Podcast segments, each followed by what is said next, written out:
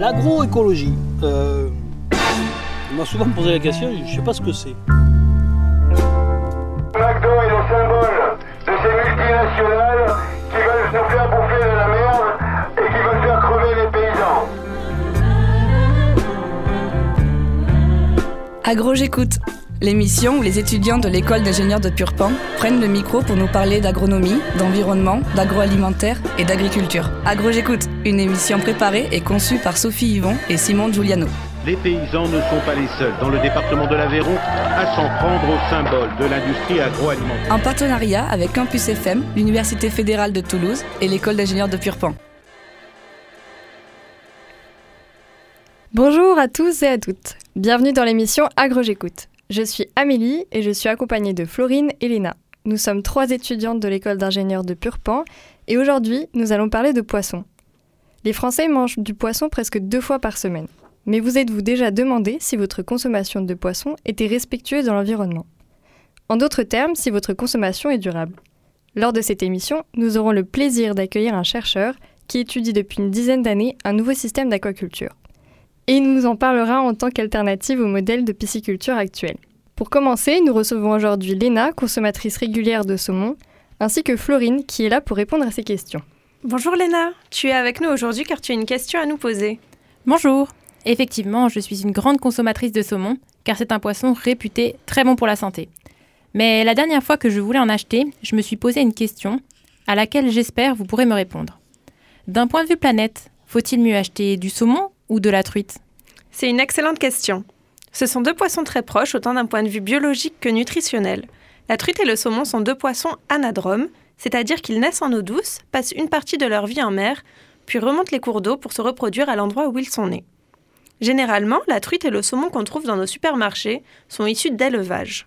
Le type d'élevage dans lequel ils sont élevés est leur principale différence. Et alors, c'est quoi exactement la différence entre un élevage de truite et de saumon? La première différence est l'endroit où ils sont produits. 70% des saumons vendus en France viennent de Norvège. La Norvège est le premier producteur mondial de saumon, avec 1,3 million de tonnes par an, soit l'équivalent de 14 millions de repas. En France, 35 500 tonnes ont été consommées en 2016. La truite, quant à elle, est principalement produite en France, dans les régions de Nouvelle-Aquitaine et de Bretagne. Nous en produisons chaque année presque 40 000 tonnes, et la truite est le quatrième poisson le plus consommé en France. Et donc la seule différence, c'est l'endroit de production? Non. L'autre différence, c'est le type d'élevage. Les saumons sont élevés en cage en mer, dans les fjords, tandis que les truites sont élevées dans des bassins d'eau douce en circuit ouvert ou fermé. En France, les systèmes sont principalement en circuit ouvert, c'est-à-dire que l'eau traverse constamment les bassins, ne subit pas ou peu de traitement et n'est pas réutilisée. L'eau de ces bassins est renouvelée en continu pour évacuer les fesses, et de l'oxygène est continuellement injecté dans le système pour assurer le bien-être des poissons. D'accord, et du coup, quel est le meilleur système? Alors ça, ça dépend des critères que l'on va regarder. En termes d'émissions de CO2, de la naissance du poisson à sa consommation, c'est assez similaire. 3 kg équivalent CO2 sont utilisés pour produire 1 kg de saumon contre 2,8 pour 1 kg de truite. À titre de comparaison, pour produire 1 kg de poulet, il faut émettre 5 kg équivalent CO2 et 1 kg de viande de bœuf émet 16 kg. Donc, produire du poisson émet beaucoup moins de carbone que produire du bœuf ou du poulet. Les émissions de CO2 liées à l'élevage du saumon et de la truite sont principalement dues à la production de l'alimentation, à 77%. Oh, c'est écolo de manger du poisson alors Bien plus que le poulet ou le bœuf. Mais en parlant d'alimentation, ça mange quoi exactement les poissons d'élevage? Là encore, le saumon et la truite sont assez proches. Ce sont deux poissons carnivores, comme la plupart des poissons qu'on consomme en Europe. Alors il faut leur donner du poisson. On leur donne sous forme de farine ou d'huile. Ce sont des poissons sauvages issus de la pêche minotière, généralement prélevés au Pérou ou au Chili, qui sont utilisés pour cela. Du coup, si je comprends bien, on utilise des poissons qui pourraient être destinés à la consommation humaine pour nourrir ces poissons d'élevage? Alors pas exactement. On n'utilise pas de poissons destinés à l'alimentation humaine, mais des poissons qui sont non commercialisables, tels que l'anchois bleu du Pérou par exemple. 27% de la pêche mondiale est à destination de l'alimentation des poissons d'élevage. Mais les éleveurs et les fabricants d'aliments avancent main dans la main pour réduire la part de poissons sauvages dans l'aliment. Il y a quelques années, il fallait 3 kg de poissons sauvages pour produire 1 kg de saumon, Aujourd'hui, il en faut moins d'un kilo. Du coup, c'est plus d'un quart du poisson sauvage pêché qui sert à nourrir les poissons d'élevage. Mais il faut pêcher du poisson pour du poisson. C'est fou ça.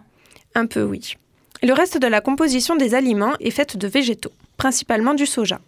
La recherche fait de plus en plus d'efforts pour augmenter la part de végétaux, tels que les céréales ou même les algues, et réduire celle du poisson sauvage.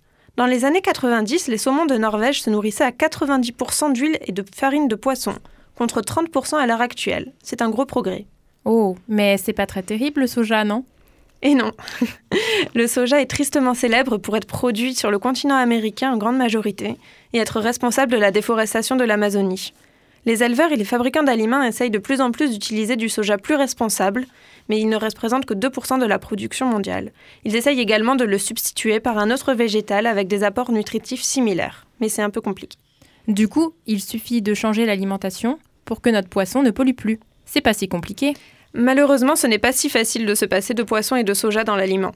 Ce sont des, in- des ingrédients très riches en protéines et en acides gras qui couvrent bien les besoins des poissons. Il n'est pas facile de trouver des ingrédients qui apportent autant d'éléments nutritifs, même si les alternatives végétales existent. Et l'alimentation n'est pas le seul levier pour réduire la pollution liée à la production de poissons.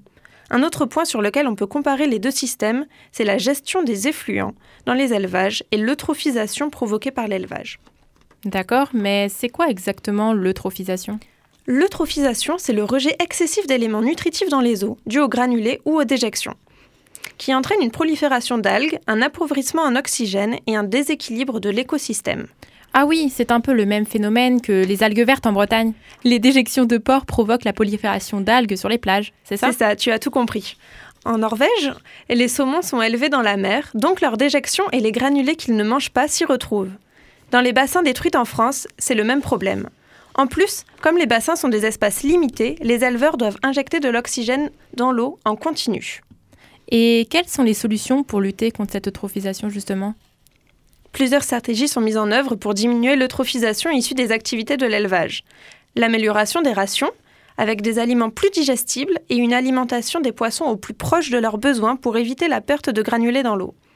Également, on peut améliorer le traitement de l'eau issue de la pisciculture en captant les déjections et les granulés par décantation ou filtration. Ah oui, du coup, il y a encore beaucoup de choses à améliorer pour manger du poisson d'élevage durable. Merci à Florine et Léna pour cette discussion autour de l'impact sur l'environnement de l'élevage du saumon et de la truite. Finalement, on se rend compte que ces deux systèmes ne sont pas si différents. Les deux principaux leviers d'amélioration sont donc l'optimisation de l'alimentation et la gestion des effluents. Afin d'avoir l'avis d'un expert du sujet, nous allons, dans la deuxième partie de notre émission, accueillir Thierry Chopin, un chercheur à l'Université du Nouveau-Brunswick au Canada. Il a développé un nouveau type d'élevage associant différentes espèces aquatiques, l'aquaculture multitrophique intégrée ou l'AMTI. Ce système permet de valoriser les effluents et donc de limiter au maximum l'eutrophisation. Nous essaierons ainsi de mieux répondre à cette question peut-on manger du poisson durablement? Juste avant ça, on écoute Thanks de Bastien Italie. À tout de suite.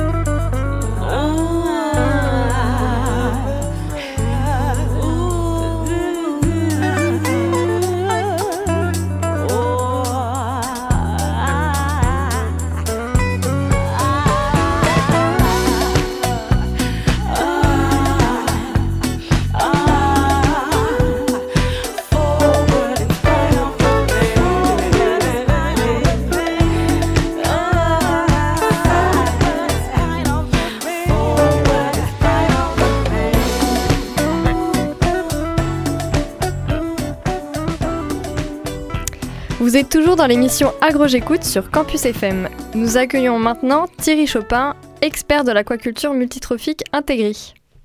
Bonjour Monsieur Chopin, tout d'abord merci d'avoir accepté cet entretien pour notre émission Agro J'écoute sur le poisson durable.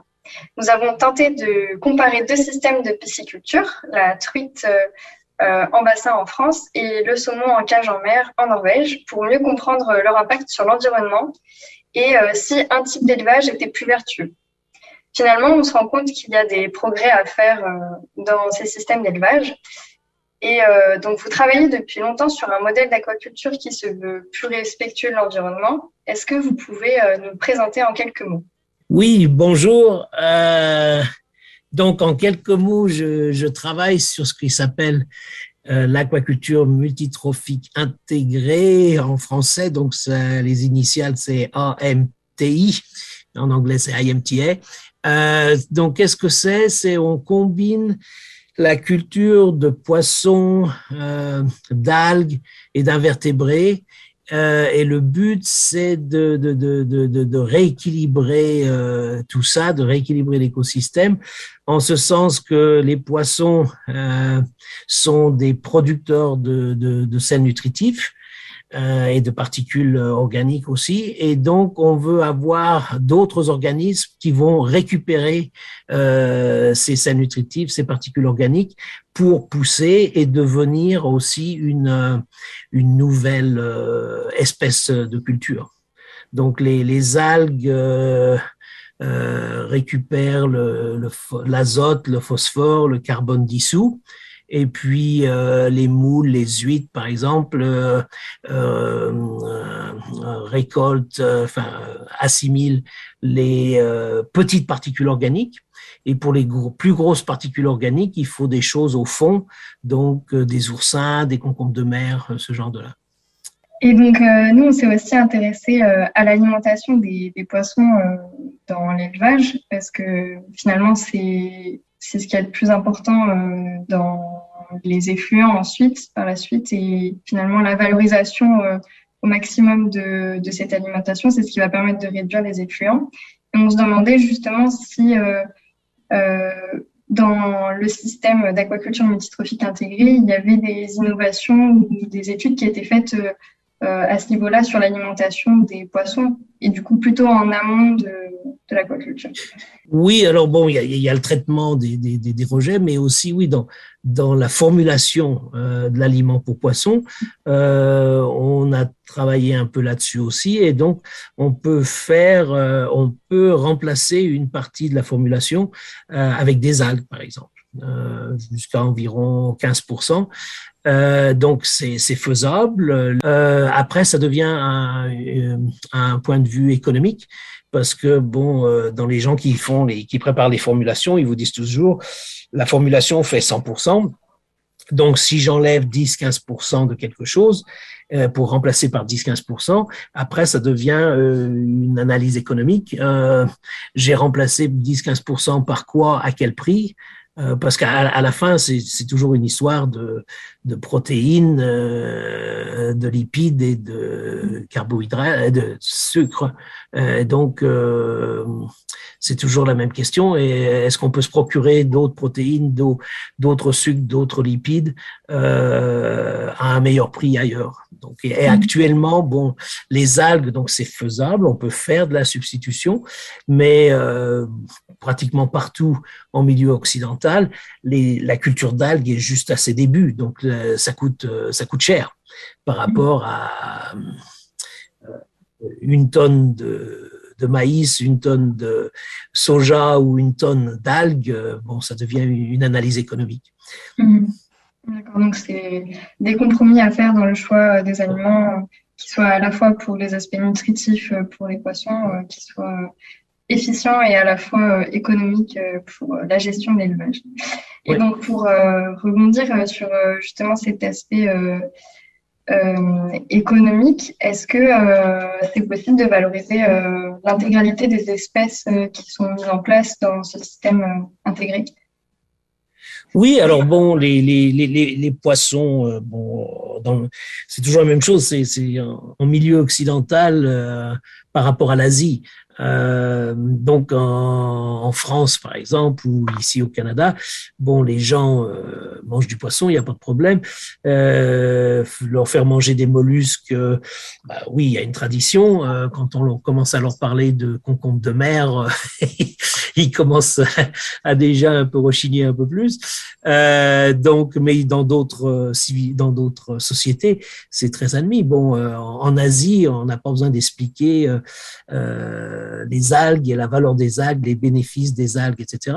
Donc, euh, ça vient progressivement, euh, mais il faut développer les marchés pour les algues, il faut développer euh, les marchés, euh, pas tellement pour les mollusques, mais plutôt pour les, les invertébrés au, au fond. Quoi.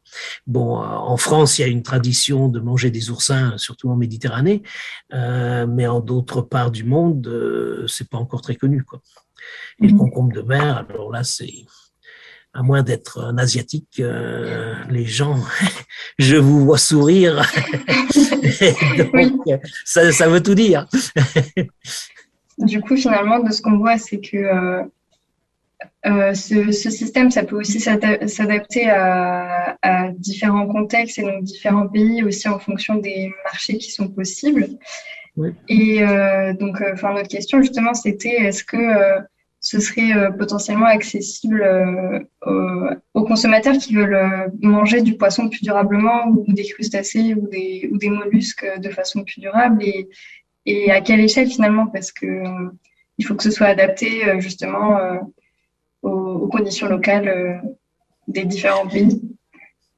Oui, non, mais, mais tout à fait. Mais bon, l'aquaculture multitrophique intégrée, comme on l'a fait sur la côte est du Canada, bon, on l'a fait avec, avec les espèces qu'on a. hein. Je dis toujours, il faut développer votre système d'AMTI dans votre région avec les espèces que vous avez. On ne veut pas faire d'introduction de nouvelles espèces. Et donc, qu'est-ce que vous avez localement euh, d'une manière biologique Qu'est-ce que vous avez le, sur vos côtes Mais aussi, est-ce qu'il y a un marché euh, déjà euh, en place ou euh, à développer avec les espèces que vous allez cultiver? Parce que si c'est pour cultiver des espèces et personne les achète, euh, ça marchera pas.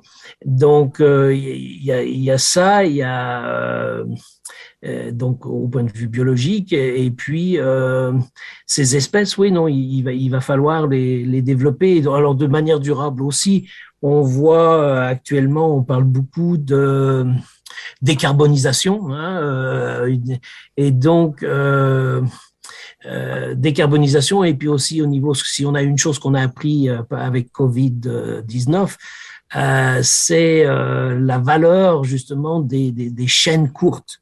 Euh, et donc, est-ce qu'on peut produire euh, localement? Est-ce qu'on n'a pas euh, le long des côtes euh, françaises euh, des algues qui seraient aussi bien que des algues venues de, de Chine, de Corée ou, de, ou du Japon, euh, ou des invertébrés, etc. Donc, on, une, une chaîne beaucoup plus courte. Euh, beaucoup plus durable parce que justement c'est ce qu'on appelle là, en, anglais le diet shifting, c'est changer, c'est faire évoluer sa euh, sa diète en, en, allant de plus en plus vers de la nourriture qui vient de la mer parce que euh, les produits de la mer, aussi bien poissons, mollusques, invertébrés et algues, euh, dépensent moins de carbone pour être produites euh, que euh, certains produits à terre d'agriculture. Donc il y a tout ce débat. Est-ce que on est sérieux? Bon, il y a il y a eu la COP 26 là à Glasgow euh, il y a quelques semaines.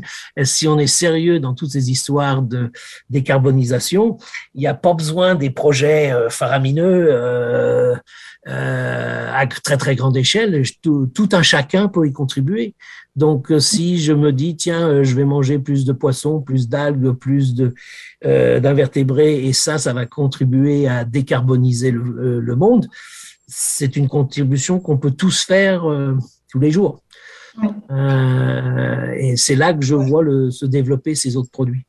Et, euh, et donc, selon vous, pour un consommateur de poissons français, qu'est-ce que vous lui conseillerez finalement? Mais non, mais je crois que ce qu'il faut éviter, c'est de peindre les espèces d'une même d'une même couleur quoi. Donc c'est pas le saumon est mauvais la truite est mauvaise le cochon est mauvais le poulet est mauvais. Euh, pour moi c'est euh, regarder comment ces différentes espèces sont produites. Quelles, quelles sont les pratiques d'agriculture, les pratiques d'aquaculture et de faire son choix en, en, conséquence. Et la pêche aussi. La pêche, c'est souvent, oh, la pêche, c'est terrible, etc.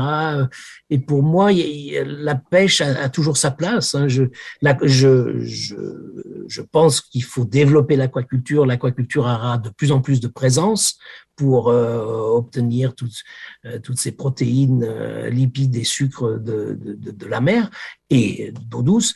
Euh, mais je n'exclus pas la pêche. La, la, la, la, pêche a sa place. Euh, mais euh, là aussi, il y a des pêches qui sont euh, pas du tout durables et il y a des pêches qui font les choses très bien.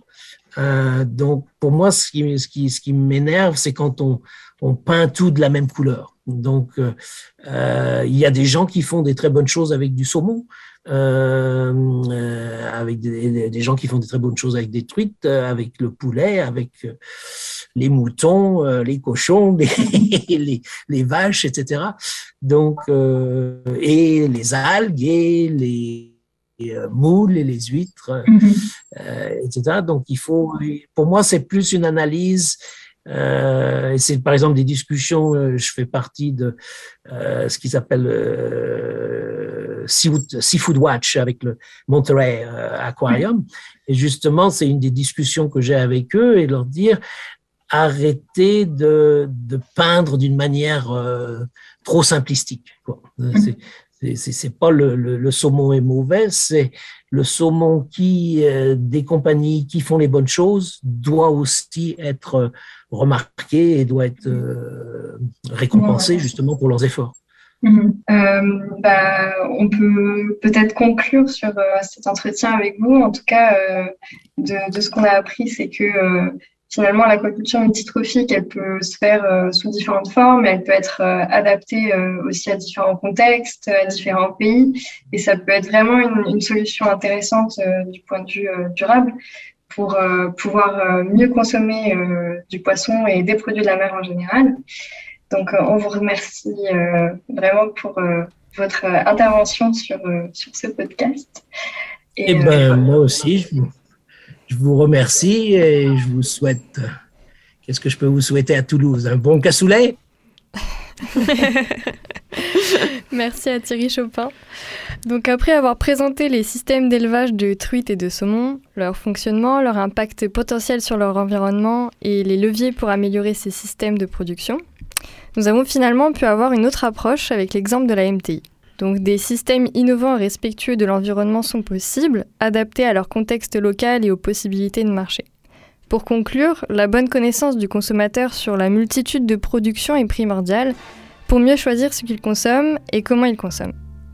Après ces bonnes paroles, nous tenons à remercier la radio Campus FM de Toulouse pour nous avoir permis de nous exprimer aujourd'hui. Merci à tous ceux qui nous ont écoutés. On espère avoir été aussi précise que possible. Si vous avez des questions sur le sujet, n'hésitez pas à jeter un coup d'œil sur le net ou sur les liens disponibles dans les commentaires du podcast. De nombreuses actualités sont encore à découvrir sur les innovations en aquaculture. Le titre diffusé pendant l'interlude musicale était issu du premier album de Bastien et Tali. N'hésitez pas à écouter de nouveau nos émissions en podcast sur le site de Campus FM de Toulouse ou sur toutes les plateformes de streaming. Bonne journée à tous!